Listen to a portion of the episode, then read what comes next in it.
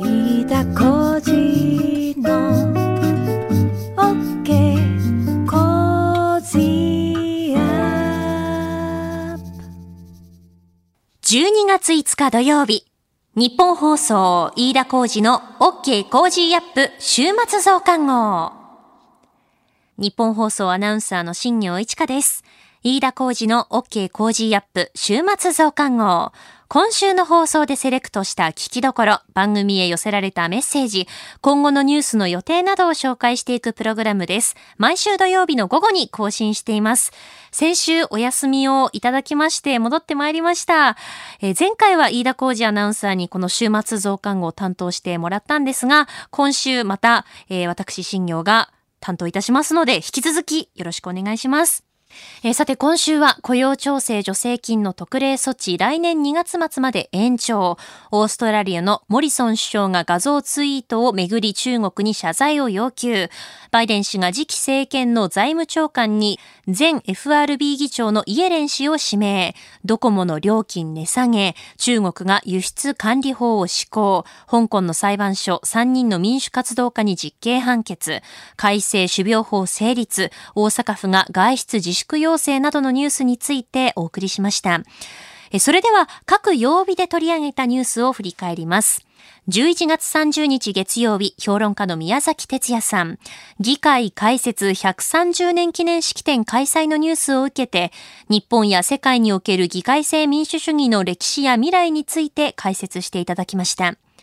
12月1日火曜日、ジャーナリストの長谷川幸宏さん。早稲田大学ビジネスファイナンス研究センター主任研究員研究員准教授の佐々木康之さんと電話をつないで足元の景気や失業率の推移について伺いました。2日水曜日、ジャーナリストの佐々木俊直さん。1日に施行された中国の輸出管理法が日本にもたらす影響、施行によって変化する米中の対立構図、さらには中国の TPP 参加の可能性から仕組みを変えられる危険性などについて解説していただきました。3日木曜日、経済学者の飯田康之さん、成立した改正種苗法について、世界市場を踏まえて法律の必要性を解説していただきました。4日金曜日、外交評論家の三宅邦彦さん。トランプ大統領が家族への恩赦を検討というニュースから、アメリカ大統領選挙で勝利を確実にしたバイデン氏、広報チームの幹部は全員女性で固めると発表。ジョージア州での上院2議席の決選投票についても解説していただきました。それでは今週扱ったニュースを一つ振り返ります。11月30日月曜日、評論家の宮崎哲也さん、議会開設130年記念式典開催のニュースを受けて、日本や世界における議会制民主主義の歴史や未来について改めてお送りしましょう。それでは今週のプレイバック。議会開設130年。国会は昨日29日1890年の帝国議会開設から130年となったことを受け天皇皇后両陛下と秋篠宮家の、えー長女お眞子内親王殿下をお迎えして、えー参議院本会議場で記念式典を開催しました、えー議会開設130年というう節目をまあ迎えたということになりますでしょうか、うん。はい、私たちが考えなきゃいけないこの節目にあたって考えなきゃいけないことっていうのは、はいえーじゃあ一体我々にとって国会とは何なのかうん。はい。というのを改めて、国会の仕事ってえ一体何なんだろうっていーうことをあの再びはい。考え直すいい機会じゃないかというふうに、うん。でまああのこれはねあの、はい。議会に議会国会に限らずええ。やっぱりこう全世界的にねこう、あある意味で民主主義が危機に立っているというか権威主義的な国家っていうのがうん。次々と機動的なはい。あの、まあ、権威主義的な国家っていうのは、例えば、あの、ロシアとか中国とかを指すわけですけれども、うん。そういう権威主義的大国が、あの、次々とこう、機動的なねええ、あの、政策をはい、効率的であり、かつ機動的な政策を行って、成果を、それなりに成果を上げているときに、はいもちろんそのなの背景には、じには、背後には人権を無視したりするとかっていうようなことがはい横行してるんだけれども、うんそういう中で、まあ、西側の我々の民主主義っていうのは、うん、ある意味で危機的な状況に立っている部分というのはあると思うんですよね。うんでそのあこの民主主義の中核というのは、はい国権の憲法によって国権の最高機関と定められた議会じゃないですか。そうですね。はい。じゃあ今一体議会って、ええどんな役割をしてるんだろうっていうふうに考えると、あー。はい。まあ基本的にはね、うんうん。あの法律を作る。立法府ですか？ら法律を作ったり、あの予算を、はい。作ったりするわけですけれどもあのそこがですね、ん。えーっとあまり見えてこなくなっているという。まあ議員内閣制だから、はい。大統領制と違ってあのーうん。議会とあの行政府が、はい。あの一体化してるんで立法府と行政府がい、うん。あのあるある程度こういい一体化してるんで与党とあのはい。大統領制はきっちり分かれてるわけですけれど、そうですよね地方自治体ははい。大統領制に近いんだよね。ああ、首長と議会両方ともが選挙で選ばれている。そうそうそうう。ん。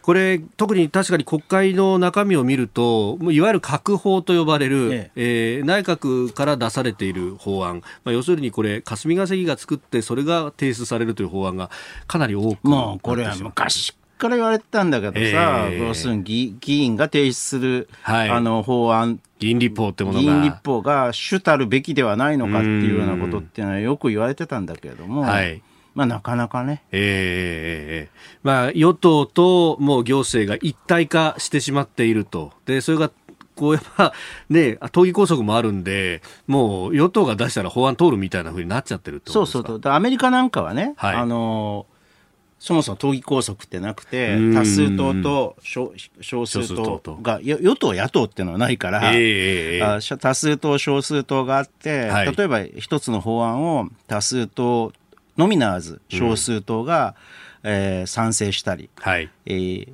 一部が賛成したりね、うん。回ったり、議員によってばらで全然違うわけだ。だからそういった意味では、議議会を占める、あの、例えば多数党院内総務とかっていうような人たちが頑張って、えええええーやる、その力量が試されるという意味、いうことはあるんだけれども、ん。日本ではなかなかそうはいかないですよね。ままあだからね、そこはね、はなこれからじゃあ民主主義ってどういうものなのかっていうのを考えていくという点では、面白いかもしれない。うん。あ例えば国際政治学者の三浦瑠麗さんとか分断っていうのは民主主義の前提っていうわけでしあょとおっしゃってるわけじゃない、ええまあ一理あると思うんだけれどもう、ん。うんでも一方で分断というのは民主主義をダメにするという議論もあって、まあ官僚性が、あででもそうやって分断をからね、えっと、意見の分断、はい。主に意見の分断なんです。あの、経済的な分断とかっていうことじゃなくて、ええ。っていうのは、むしろ民主、今は割といけないことっていうふうに言われてるけれども、まあ、分断して、こう、進まないとかね。でも、ええ。げ逆に考えると民主主義っていうのはそれを前提にしているのではないかというのが、あーあの国際政治学者の三浦さんなんか三浦瑠麗さんなんかのはい。見解の、まあそれはねあのそれはそうとも言える。そういうことで意見を戦わせてっていうのとは。とも言えるんだけれども、じゃあ一方で、その、まあ、何のために選挙をやるかと。はい今回の大,、大統領選挙、アメリカ大統領選挙を見ていると、まあ、何のために選挙をやるかっていうと、まあ、要するにこの、おありていに言うと、例えば実力によって、武力等等によって対決することを避けるためにはい。やったわけです。ええあそこまでひどくなると、えええーっと、ちょっと問題が大きくなっていくこともある。ただし、はいじゃあ分断を避け、常に避け、政治的な分断というか、まあ意見の多様性だよね。うん分断と避けていると、今度は官僚性が強くなってしまうというですね。そういうですね、はいややこしい問題があるわけですね。この後はこれからの1週間のニュースの予定や番組やニュースに関してのメッセージやご意見を紹介します。飯田浩司の OK コージー新業一華がお送りしている飯田浩二の OK コージーアップ週末増刊号。今日12月5日、飯田浩司アナウンサーの誕生日です。おめでとうございます。えー、これで飯田アナウンサーは39歳になったということで、えー多分びっくりされている方もいらっしゃると思います。なぜならば、あの番組の中ではですね、エンタメのコーナーですとか、野球の話とかもしているんですけれども、その中でこう、飯田さんが生まれる前の話をまるで経験しているかのように飯田さん話すので、よくこう時空が歪んでいるとツイッターでも話題になっていますが、えー、飯田アナウンサーは今日で39歳になりました。えー、おめでとうございますというメールですとかツイッターもたくさんいただきました。ありがとうございます。えー、さて今週もニュースに関するご意見、番組宛てのメッセージを紹介します。ゴム手袋メーカーでのクラスター発生のニュースについてメールいただきました。熊本県にお住まいの50代の女性の方からです。いつも楽しく拝聴しています。11月27日の放送でマレーシアのゴム手袋メーカーでクラスターとのニュースを聞きました。私は精神病院で認知症の患者さんのお世話をしています。作業で必須のアイテムのゴム手袋ですが、新型コロナウイルスの影響で中国からの物資が入りづらくなると、品質の劣ったものしか入荷せず、それも価格は3倍となりました。国産のものはまさに配給状態で発注をかけても分配されて入荷するので貴重品となっています。最前線で新型コロナウイルスと対峙している方々も認知症の高齢者のおむつを交換している私たちも同じ境遇なのだとしたら国の政策は GoTo や時短保障だけに引っ張られるのではなく、様々な物資の確保や自給率など、広い意味での脅威への対応を考えないといけないと思いますといただきました。メールありがとうございます。えー、メールいただいたこの方は精神病院で認知症の患者さんのお世話をしているということで、気づかれの多いことと思います。プレッシャーがありますよね。その患者さんに万が一そのコロナウイルスを移すことがあってはいけないという、そういうふうな、あの、プレッシャーの中でお仕事を日々されていることと思います。本当に、あの、お疲れ様です。そしてメールもこのように現場からの声ということでいただきましてありがとうございました。続けてメッセージ紹介します。東京都中野区にお住まいの60代の男性の方からです。私は中途失明の視覚障害者のリスナーです。今年のミュージックソンのアシスタントが新業一華アナウンサーに決まったと発表されたのでメールさせていただきました。私は1989年5月19日に交通事故で失明しました。救急搬送されて手術を受けて一命は取り留めたものの視覚障害が残りました。光も感じない全盲です。私が目が見えていた年数と目が見えなくなってからの年数が今年で同じ年数になりました。今年はコロナ禍で終始した1年でしたが、視覚障害者もその影響を少なからず受けました。一例を紹介します。同行援護という公的な支援制度があります。単独で目的地まで自分一人で歩行していくことができない視覚障害者のお手伝いをしてもらえる支援制度です。ガイドヘルパーという資格を持っているヘルパーに同行いただき、肩や腕につかまらせてもらい、一緒に歩いてもらいます。ところがコロナ禍のせいでガイドヘルパーの仕事を当面見合わせている方もいらっしゃいます。理由は濃厚接触の可能性です。私のような中途失明の視覚障害者は歩行訓練を受けても一人で目的地まで行くことができる人は多くないです。ガイドヘルパーさんを見つけられないと外出ができません。いろいろな課題がありますので、この機会に認識していただけたら幸いですといただきました。えメールありがとうございました。このコロナ禍で外出する人が一時期その少なくなって、電車を利用される視覚障害者の方に声掛けをすることが少なくなってきてしまったということも聞いてはいたんですけれども、こういったあのガイドヘルパーの仕事を当面見合わせる方もいらっしゃるんだという現状あの、今回初めて知りました。メール本当にありがとうございます。先日もですね、電車のホームから転落して、えー、亡くなられた視覚障害者の方がいらっしゃったというニュースがありました。えー、ホームドアは設置は終了していたんだけれども、使用の開始が来年の2月頃であったということで、そのホームドアがこう開いていたということだったそうですね。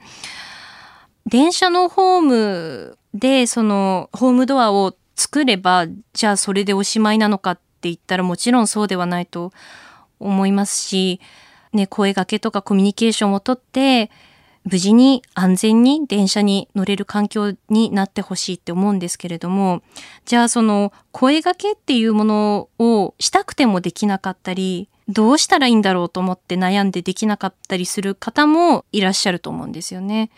で、そういう方たちがどういうふうに声掛けをしたらいいのかどういうふうに例えばそのアテンドですね。肩とかこう肘をこうあのちょっと貸して一緒に歩くということですよね。したらいいのかということを少しでも多くの方に知っていただくことがまず最初なのかなとも思っています。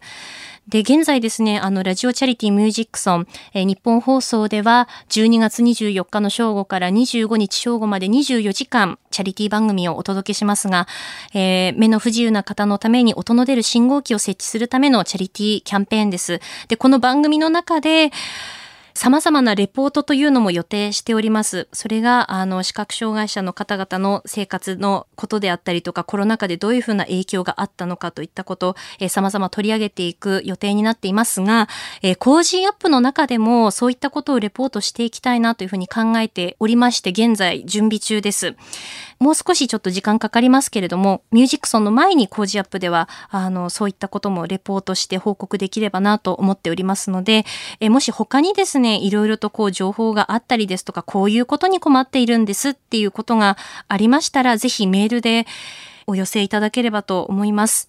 さあ、それではこれからのニュースの予定を紹介していきます。12月6日日曜日、小惑星リュウグウから探査機はやぶさ2が地球へ帰還。7日月曜日、内閣府10月の景気動向指数発表。8日火曜日、定例閣議。中国武漢市で最初の新型コロナ感染者が確認されてから1年。アメリカ大統領選各州の投票結果の確定期限。国民民主党代表選の告示。IOC 国際オリンピック委員会理事会開催。総務省10月の家計調査発表。財務省10月の国際収支発表。内閣府11月の景気ウォッチャー調査発表。9日水曜日。内閣府10月の機械受注統計発表。皇后陛下57歳の誕生日。